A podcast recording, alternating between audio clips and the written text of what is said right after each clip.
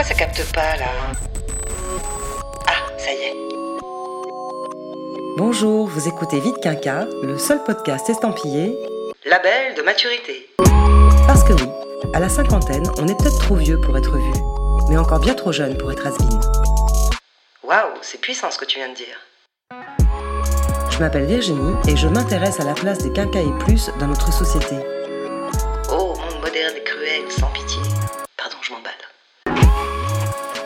De questions qui se posent à mi-parcours. Aïe, aïe, aïe. Ça va faire mal. Vite Quinca est un podcast dédié à tous ceux qui mordent à pleines dents dans leur deuxième vie. Cet épisode s'intitule Le démon de midi. Le diable est dans les détails, dit-on.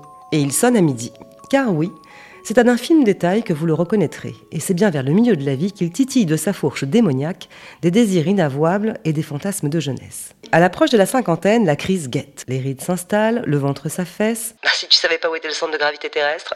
et les perspectives parfois aussi. Comme si tout ce que nous avions construit, travail, famille, couple, amis, semblait soudain avoir moins de saveur. Ajoutons à cela le sentiment d'avoir plus de passé que d'avenir, et vous obtenez le cocktail explosif servi en personne par le démon de midi. À la tienne.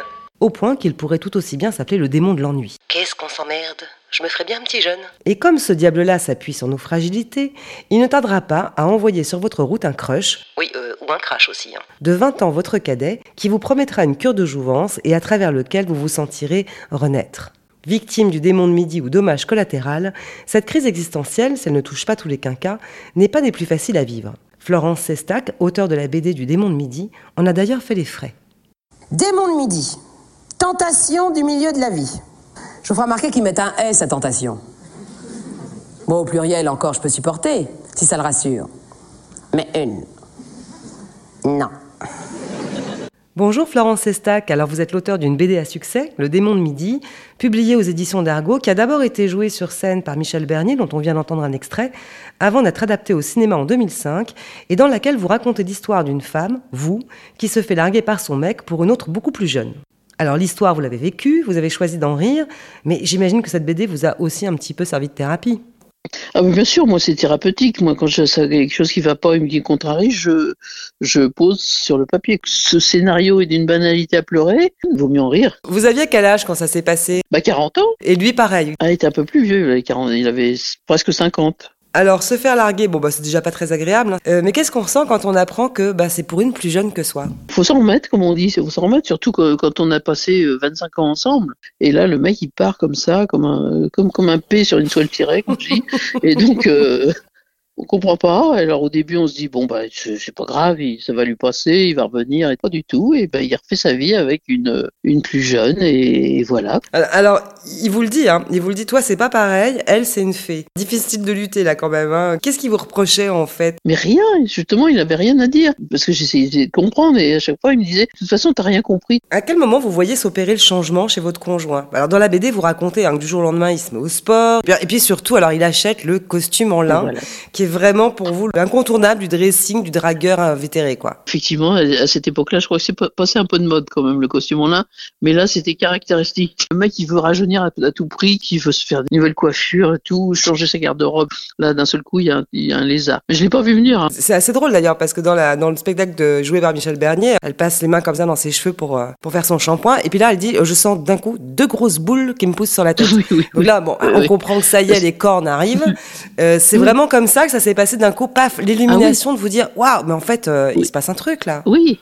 Mais bien sûr, oui, oui. Ou on, on veut pas y penser, on se dit, oh, c'est pas grave. Puis un jour, on se dit, mais ça serait pas une maîtresse. Et effectivement, on, on le coince. Et là, il vous avoue qu'il a une maîtresse. Et alors, il vous dit, mais sois tranquille, euh, je vais la quitter bientôt, t'es la femme de ma vie, euh, je vais revenir. Sois patient, je peux pas la larguer comme ça, elle est jeune, les mois passent, les années, et puis un jour, c'est moi qui lui ai dit, mais maintenant tu te dégages. Parce qu'ils savent pas. Je suis perdu, laisse-moi le temps de me reprendre. Est-ce qu'on se sent coupable aussi de pas être assez jeune, assez fun, assez rock'n'roll? Ça pose quoi comme question aussi vis-à-vis de soi-même? Oui, bien sûr, on se, on, les pose. Il y a un moment où on se dit, on n'aura plus 20 ans, effectivement, on n'est plus euh, à lui dire toutes les 5 minutes qu'il est génial, qu'il est beau. On se dit, il va, comprendre quand même, parce que elle aussi, hein, un jour ou l'autre, elle, oubliera de lui dire qu'il est beau, intelligent et que c'est l'homme de sa vie. C'est un cap difficile à passer, parce qu'à 40 ans, euh, c'est pas facile de, refaire sa vie, de se remettre en route, de, continuer à s'occuper des mômes, faut se débrouiller avec tout ça. C'est un moment difficile. Et c'est vraiment comme un deuil, on est vraiment appelé à, connaître toutes ces différentes phases de colère, de chagrin, de pardon, d'acceptation. Oui, oui, oui. Au début, c'est l'effondrement, on pleure tous les cinq minutes, grosse dépression. Et puis après, effectivement, vous remontez la pente et, et là, c'est la rage. Quoi. Là, on voulait vraiment et, et, vengeance, vengeance. Et donc, moi, je me suis vengé en faisant le démon de midi. Donc, quand il revient, ce mari, et que vous le reprenez quand même, parce que bah, je pense que vous l'aimez, vous imaginez quoi en fait? Des pépins, des accidents, ça arrive. Personne n'est à l'abri. Moi, je m'étais dit, bon, bah, c'est une passade. Mais quand ça dure, j'ai un truc qui se casse, quoi. C'est plus possible. Quand vous faites de trahir une fois, deux fois, trois fois, il y a un moment où vous dites, allez, tu dégages. Et avec le recul, finalement, vous vous dites quoi? Ben, Je me dis que moi, c'était thérapeutique et ça m'a fait décoller dans mon métier d'auteur. De, Tout le monde m'a dit, c'est bien, t'as as transformé la merde en or. Je recommande vivement la lecture de cette BD, Le démon de midi, publiée aux éditions d'Argo, histoire euh, au moins d'en rire, quoi. Ça fait du bien. Ça peut pas faire de mal de toute façon. Voilà. Merci, Merci. beaucoup, Florence. À bientôt. Au revoir. Mais dis-moi, le démon de midi, là, il s'attaque uniquement au mal dominant Ah bah non, pas du tout. Il touche aussi bien les hommes que les femmes. D'ailleurs, je demandais à Patrick et puis à Laurence aussi. Tous les deux ont succombé au charme de la jeunesse. On les écoute? Vas-y, je sens que j'aime régaler. À 59 ans, j'étais divorcé depuis, euh, depuis 8 ans. Et euh, j'ai rencontré une, une, jeune femme qui avait 20 ans de moins que moi, avec laquelle j'ai eu une aventure qui a duré euh, environ 3 semaines. J'avais des aventures avec des femmes d'une cinquantaine d'années, on va dire, jamais, jamais aussi jeunes.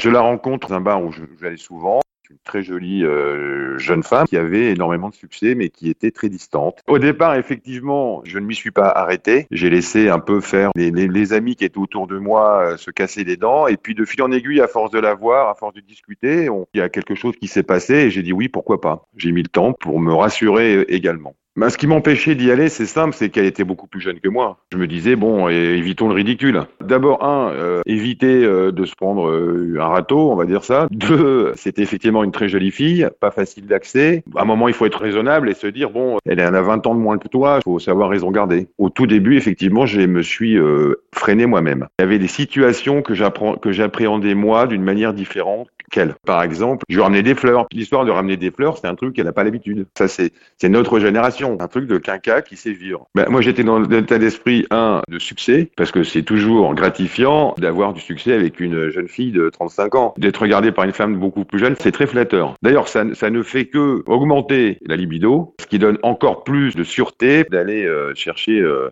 d'autres aventures. À la fois, ça fait sauter un verrou, euh, et à partir de là, c'est on ouvre l'intégralité du champ des possibles. Ça me rassure dans ma dans mon pouvoir de séduction et ça me rassure également dans ma virilité. Ça c'est certain. Ce qui est chouette avec une, fille, une jeune fille qui a 20 ans de moins, c'est qu'il c'est c'est spontané. Ça permet pour un homme de mon âge également de se bouger. Il n'y a pas de tabou, euh, il n'y a pas de tout est faisable. Ça permet de, de prendre un coup de jeunisme. C'est vraiment une cure de jouvence. La réflexion derrière, c'est simple, c'est que tout est possible. 20 ans de moins, c'est rien. À partir du moment où il y, a, un échange, bien évidemment, entre un homme et une femme, je pense que l'âge ne s'arrête à rien. Moi, j'ai un cœur d'artichaut. À un moment, j'ai commencé à vraiment m'attacher, et c'est la raison pour laquelle elle, elle a freiné. Elle a dit non, on va, en rester là. Effectivement, il y a une part d'illusion dans ce genre de, relation, mais on n'y pense pas au début. On est dans le, plaisir, dans l'action et dans la satisfaction on y pense à la fin quand la, quand la relation euh, se, se, termine. Quand j'ai commencé cette relation avec elle, je me suis senti parfaitement bien. À aucun moment je me suis senti en décalage avec elle. J'ai assumé totalement ma relation avec elle et elle aussi. Et d'ailleurs, j'ai pas senti euh, un regard inquisiteur de la part des gens qui étaient autour de moi. Ça peut pas être durable du fait que les années euh, s'additionnent. Ça n'aurait pas fait une vie, ça c'est certain. Alors de nouveau, je suis en contact depuis hier avec une, une fille plus jeune, de, de 25 ans maintenant. C'est la même histoire, à chaque fois c'est la même aventure, on discute, on boit un verre, on se rend compte qu'on a des, des, des, des, choses communes. Alors cette nana, ça va être un baromètre supplémentaire, ça va dire, bon effectivement, tu as pris 4 ans, mais tu n'as pas bougé. C'est un truc de réassurance, on va dire c'est une, une petite piqûre de rappel. quand j'ai eu 55 ans, j'ai commencé à avoir des aventures avec des hommes beaucoup plus jeunes que moi. Alors la première fois que ça m'est arrivé, je travaillais dans un camping et en fait j'ai été sollicitée par un jeune homme qui était euh, électricien de métier et qui intervenait sur le camping. Sur le moment, euh, j'avais pas très envie de répondre à ses sollicitations parce qu'il était justement très jeune. Je crois qu'il avait 29 ans et moi j'en avais 56. Euh, et puis comme il est resté une semaine, euh, à force de sollicitations, j'ai fini par, euh, par craquer, voilà. Je me suis dit que ça serait sans conséquence. À ce moment-là, moi je cherche rien de particulier à part passer un bon moment avec un homme. Alors au départ, je me suis dit c'est compliqué parce que c'est un garçon qui a l'âge de ma fille. Donc euh, c'est quand même euh, un gros tabou d'avoir euh, une relation physique avec une personne qui a l'âge de, ton enfant. Et puis bon, après j'ai lâché ce, blocage justement parce que je savais que je le reverrais pas. Oui, c'est dans la, on va dire l'inconscient collectif c'est quelque chose de compliqué parce que euh, bah, ça ne se fait pas. Enfin, c'est politiquement incorrect. C'est beaucoup plus courant, euh, je pense, et beaucoup mieux accepté de la part d'un homme euh, quand il a une relation avec une femme beaucoup plus jeune. On a des stars qui donnent le là là-dessus que l'inverse. Donc forcément, même si de mon côté personne n'aurait su ou n'aurait vu, dans ma tête, ça pouvait constituer un blocage. La première relation que j'ai eue, elle m'a permis de faire tomber le tabou.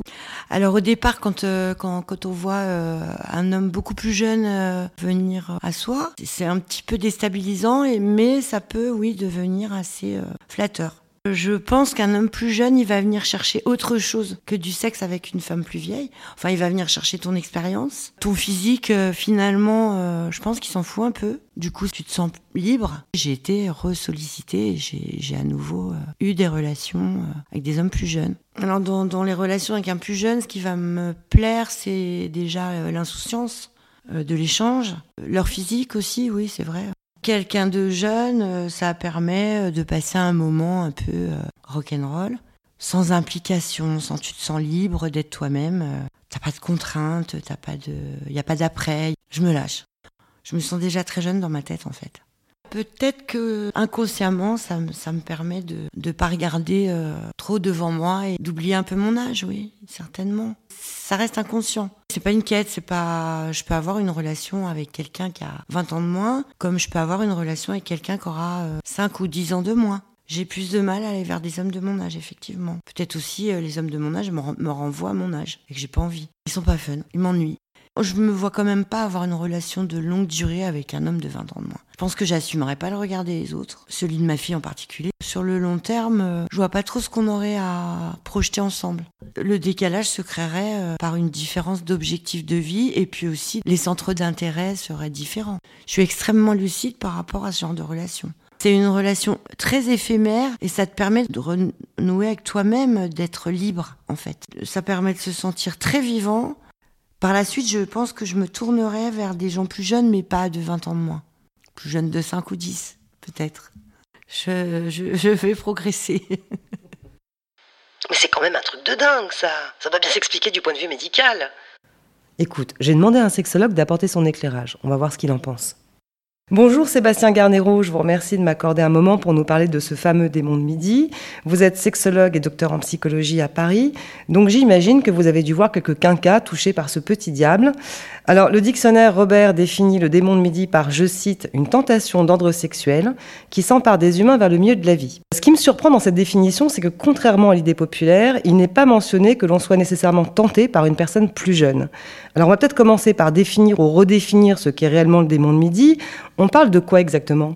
Alors dans le démon de midi, euh, ça, s'exprime en général à l'approche de la cinquantaine. Que ce soit les hommes, les hommes comme les femmes. Et l'idée de succomber au démon de midi, c'est ce fameux syndrome qui survient toujours de manière un peu inopinée, souvent dans ce, ce, creux un peu de la phase de crise existentielle, au milieu de la vie, où euh, bah, on se pose la question de tout est un peu joué euh, dans le domaine euh, financier, dans le domaine professionnel ou familial, et au niveau affectif, sexuel, là, il y a quelque chose qui peut se créer à nouveau, et cette tentation. Par rapport à cette idée de plus jeune, c'est l'idée que ça amène à une cure de jouvence. Ok, donc ce serait plus finalement une étape naturelle du milieu de la vie, plus qu'un trouble, un syndrome. on ne parle même pas de pathologie là. Hein. Une étape naturelle, oui et non. Euh, parce que tout le monde va hum, vivre, on va dire, cette crise existentielle du mitane. Mais tout le monde ne va pas succomber au démon de midi. Il y a quelque chose d'un accident de la vie, au sens où on va répondre à ces tentations et y aller euh, parfois à 200%. Est-ce qu'on sait combien de personnes ça touche exactement? Comme ça, on n'a pas vraiment de chiffres, en tout cas, euh, d'études sérieuses dans le domaine. Bon, moi, je le vois en cabinet, c'est euh, quelque chose qui, qui est relativement fréquent.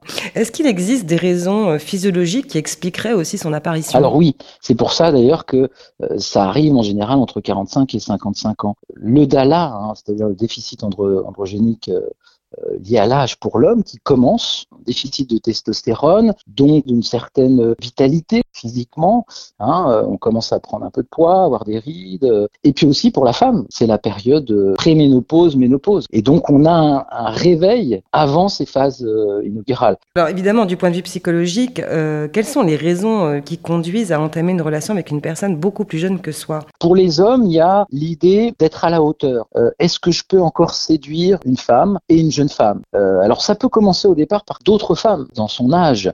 Et puis petit à petit, il va rechercher aussi à se confronter à est-ce que je peux séduire et est-ce que je vais être à la hauteur, assuré par rapport à ses attentes. Et pour combien de temps encore Finalement, c'est dans cette rencontre avec cette jeune femme qu'il va rechercher cette réassurance narcissique sur sa virilité, son intégrité d'homme. Et pour la femme, ça peut être différent. Elle peut avoir ce sentiment qui va poindre au moment où il va y avoir une rivalité parfois chez certaines femmes avec leur propre fille, par exemple, ou d'autres femmes plus jeunes, qui va aussi la pousser à se questionner. Est-ce que moi aussi je peux séduire à nouveau? Est-ce que je suis encore belle? Est-ce que je peux avoir d'autres hommes? Est-ce que je peux sortir aussi de cet ennui? Et c'est à ce moment-là où elle va être dans cette quête d'une certaine féminité, parce que euh, la menace de la ménopause, c'est aussi pour beaucoup la crainte de perdre son potentiel d'attraction, désirabilité et de féminité. Oui, les raisons en fait pour les hommes et les femmes sont presque assez similaires. On a ce rapport à la vieillesse qui fait peur. Ces facteurs-là sont vraiment communs aux deux sexes en fait. Oui, hein. tout à fait. Hein, la peur de vieillir qui est euh, pour les deux sexes. C'est pour ça que ça ne va pas toucher tout le monde parce qu'il y a des personnes qui ont absolument pas cette crainte. Et, donc là, effectivement, ça touche quelque chose de notre époque aussi. Euh, on est quand même dans, dans quelque chose d'hyper narcissique et lié à l'image, sachant que c'est quand même moins fréquent chez les femmes et qui va être en général moins durable dans le temps. Donc on pourrait presque dresser un portrait robot hein, de la victime, euh, la victime du démon de midi. Oui. Elle a en gros entre 45 et 50 ans, elle, euh, elle s'ennuie, elle a besoin de se réassurer au niveau de son capital séduction. Ce serait ça le portrait type? Et Exactement, elle a besoin de se réassurer au niveau de son capital séduction. Elle a en général une vie amoureuse en berne et elle a envie de revivre une relation d'amour quasi passionnelle. Et à la différence, c'est dans cette quête d'une forme de jouvence autour de, quelqu'un de plus jeune. Et on peut le voir d'ailleurs, c'est pas qu'au niveau sexuel, euh, c'est au niveau euh, social dans le portrait. Euh, c'est souvent des personnes qui à ce moment-là veulent changer de look. Est-ce qu'il faut forcément s'inquiéter si on voit son conjoint revenir avec un perfecto ou une nouvelle coupe de cheveux? Pas forcément, mais enfin, si on a quand même tout un tas d'indicateurs où brusquement il veut se mettre à la moto et, être dans une forme de jeunisme, en faisant sentir que ça ne lui correspond plus finalement toutes ces histoires de parler de ses assurances vie, de euh, sa future peut-être retraite et que lui il a envie de profiter ou elle. Là, on peut commencer à s'inquiéter parce qu'il y a cette quête de remonter le temps. D'ailleurs, on la compare souvent euh, à une forme de deuxième adolescence, de réexplorer son propre corps, les interdits, les transgressions et de se donner à nouveau naissance à soi-même. Et puis le fait que euh, dans la vie de couple, il y a plus vraiment l'envie d'un projet. Et c'est très difficile d'ailleurs à vivre pour le conjoint parce qu'il cherche à, retrouver quelque chose d'une connexion, mais pour celui qui est pris par ce démon de midi, euh, l'autre représente le passé. Il va tout faire pour éviter cette reconnexion et ça peut durer euh, assez longtemps. Ah oui, combien de temps ça peut durer ça? On dit que pour les femmes, ça peut durer à peu près deux ans, trois ans, et que pour les hommes, c'est entre deux et cinq ans. Vous parliez justement de la société, euh, du regard de la société. Est-ce que les injonctions sociales, justement, de jeunesse, de beauté, de réussite, peuvent exacerber ce démon de midi, ou en tout cas y participer? Euh, oui, tout à fait. C'est complètement euh, quelque chose qui va dans le sens euh, de l'idéologie de la société un peu actuelle. Hein. Il faut rester jeune, il faut rester beau. on est dans une société très narcissique, individualiste, et, et donc ça va vraiment dans ce sens-là. Donc une quête narcissique, mais j'ai aussi beaucoup lu que le démon de midi était apparenté aussi à une crise d'identité. Alors oui, il y a un autre aspect aussi, quand il y a des, des formes assez sévères. Il y a euh, une problématique euh, de l'identité, c'est-à-dire un passage, alors c'est souvent un passage qui avant passe par une forme de dépressivité chez la personne. Et pour lutter, elle va développer des manœuvres euh, contradépressives ou maniaques ou euphoriques en voulant changer son image de partenaire, d'amis, dans l'idée parfois de tout plaquer. Hein. On a cette tentation d'en finir avec un instant. C'est plutôt une crise existentielle euh, qui est quand même assez difficile à vivre et qui va pas toucher tous les quinquagénaires, mais qui va aussi s'appuyer sur des traits de fragilité. Quand vous parlez de fragilité, ça suppose aussi qu'il y a un peu une part d'illusion là-dedans. Oui, il y a une grande part d'illusion. Souvent, il y a quelque chose d'assez éphémère. C'est pour ça qu'on peut en parler comme d'une crise. À partir du moment où ça va commencer et puis ça va se dérouler, il y a souvent, euh, à un moment donné, cette illusion qui va disparaître aussi pour une raison précise. C'est que ça va souvent avec la triangulation amoureuse. C'est-à-dire qu'en gros, il y a besoin de la femme ou de l'homme officiel et de l'amant ou de la maîtresse. Et à partir du moment, et c'est ça aussi qui a un effet stimulant, la transgression, et de vivre quelque chose d'autre. Et, à partir du moment où il va y avoir une prise de conscience que pour obtenir ce moment-là, cette cure de jouvence qu'on va rechercher, il va falloir renoncer à tout le reste. Et c'est là où il peut y avoir euh, un arrêt, des illusions qui tombent complètement. Et puis aussi, euh, c'est de se retrouver à deux avec l'autre, plus jeune, qui en fait n'était peut-être pas aussi intéressé que ça euh, pour construire quelque chose. Alors c'est pas toujours le cas parce qu'on a aussi des, cas de, personnes qui vont refaire leur vie et ça peut fonctionner. Alors, pour voir le bon côté des choses, euh, en quoi il est salvateur quand même ce démon de midi? Avec quoi il permet de renouer finalement ou de se réconcilier?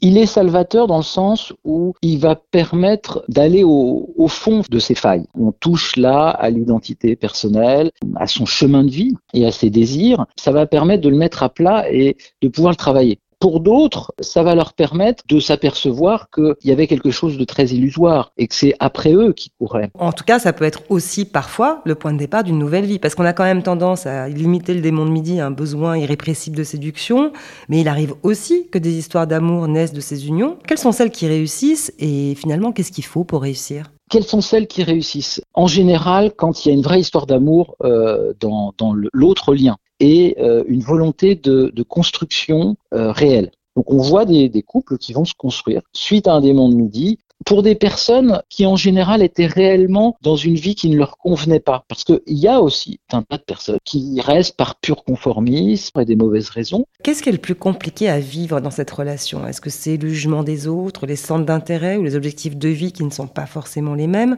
C'est souvent le regard des autres. Ça peut être la pression sociale, la pression euh, familiale, qui va le voir comme quelque chose d'une matérialisation presque du fantasme dipien et incestueux. Est-ce qu'il faut lutter contre le démon de midi et si oui, comment? Lutter, je ne sais pas si on peut vraiment lutter parce que plus on va lutter contre euh, quelque chose et plus ça va revenir. Plutôt l'accueillir et l'accepter et se dire bon, là je suis dans une phase, je, je sens qu'il y a des choses en moi qui changent, qui bougent, donc je vais essayer de prendre en compte cette dimension-là au mieux que je peux. Et au travers de cette demande ou de cette envie ou de ce désir qui germe, qu'est-ce que je recherche finalement Plutôt que d'être dans le passage à l'acte? Est-ce qu'on voit beaucoup de victimes de démons de midi qui reviennent à leur ancienne vie euh, Est-ce que ça constitue la majorité en fait? Alors oui, c'est une majorité. Euh, en réalité, il y a beaucoup plus euh, de personnes qui ont ce démon de midi à un instant, mais qui vont pas aller jusqu'au bout, qui vont vivre des incartades, cette tentation et au moment de s'engager avec quelqu'un d'autre, ils vont renoncer. Euh, c'est presque 7 cas sur 10. Hein. Soit parce qu'ils sont allés au bout de cette logique et ils s'aperçoivent qu'ils avaient besoin essentiellement de se réassurer par rapport à leur narcissisme, leur pouvoir de, de séduction. Soit aussi, on peut le voir pour des choses très hum, basiques, de confort, de statut social aussi pour certains. Mais écoutez, je vous remercie beaucoup Sébastien Garnero d'avoir pris le temps de me répondre. À bientôt. Au revoir. Au revoir. Si j'avais su J'aurais zigouillé toutes les bonnes femmes de moins de 30 ans. En épargnant les moches et les connes. Et encore, même de celles-là, il faut se méfier alors. Et voilà, c'est déjà fini. Vous venez d'écouter Vite Quinca. T'es sûr qu'ils sont encore là? Alors surtout, n'hésitez pas à vous abonner, à me laisser un petit commentaire. Ouais, et surtout un max d'étoiles. Pour m'aider à poursuivre cette aventure. Vous pouvez aussi me retrouver sur Instagram et m'écrire en MP si vous avez envie d'aborder par exemple certains sujets ou pourquoi pas y participer. Merci encore à tous ceux qui ont accepté de témoigner dans cet épisode. On se retrouve dans trois semaines pour aborder un nouveau sujet. C'est tout? Euh, Tu dis pas quoi? Bah euh, non, je vais pas spoiler non plus. Allez, ciao